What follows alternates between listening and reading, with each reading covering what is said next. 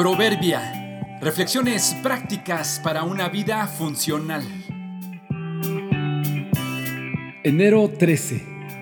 Tres hermanas.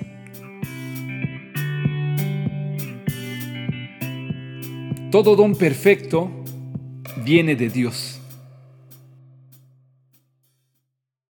Originalmente no fue así. En la antigüedad no había desconexión, pero conforme nos convertimos en modernos, hemos hecho esa separación, hasta llegar a la actualidad donde algunos grupos argumentan que no se puede hacer ciencia y creer en Dios a la vez, o que entre más conocimiento tengas, más seguro estarás de que Dios no creó al hombre, sino que el hombre inventó a Dios.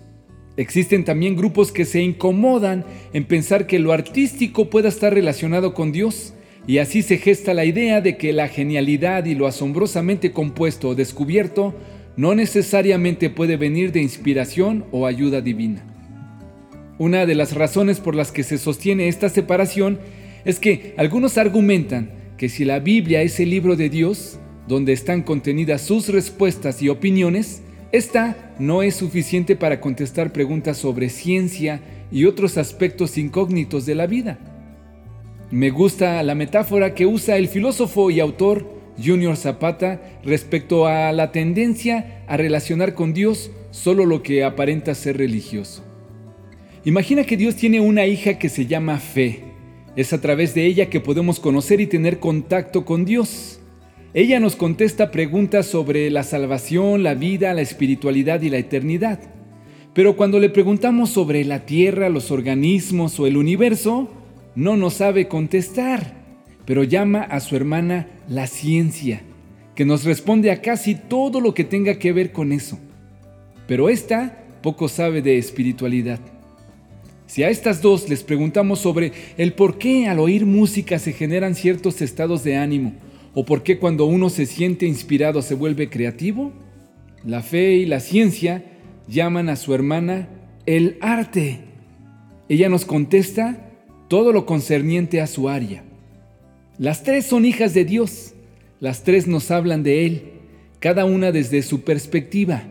No están peleadas entre ellas, se aman, se ayudan y se complementan. El problema lo tenemos nosotros los humanos, particularmente aquellos que argumentan que lo que no suene a espiritualidad no puede venir de Dios. Lo tienen también aquellos que suponen que por conocer a una de sus hijas, sea la fe, el arte o la ciencia, tienen permiso de menospreciar a su padre o a sus otras hermanas. Somos necios e ignorantes al quedarnos con solo una de las partes de lo maravillosa que es la vida. Ser amigo de una de estas hermanas, aunque parezca mucho su aporte, es poco cuando se compara con todo lo que Dios tiene para nuestro conocimiento y disfrute. Nos conviene y honramos a Dios siendo amigos de sus tres hijas. Toda buena dádiva y todo don perfecto descienden de lo alto, donde está el Padre que creó las lumbreras celestes y que no cambia como los astros, ni se mueve como las sombras. Santiago 1.17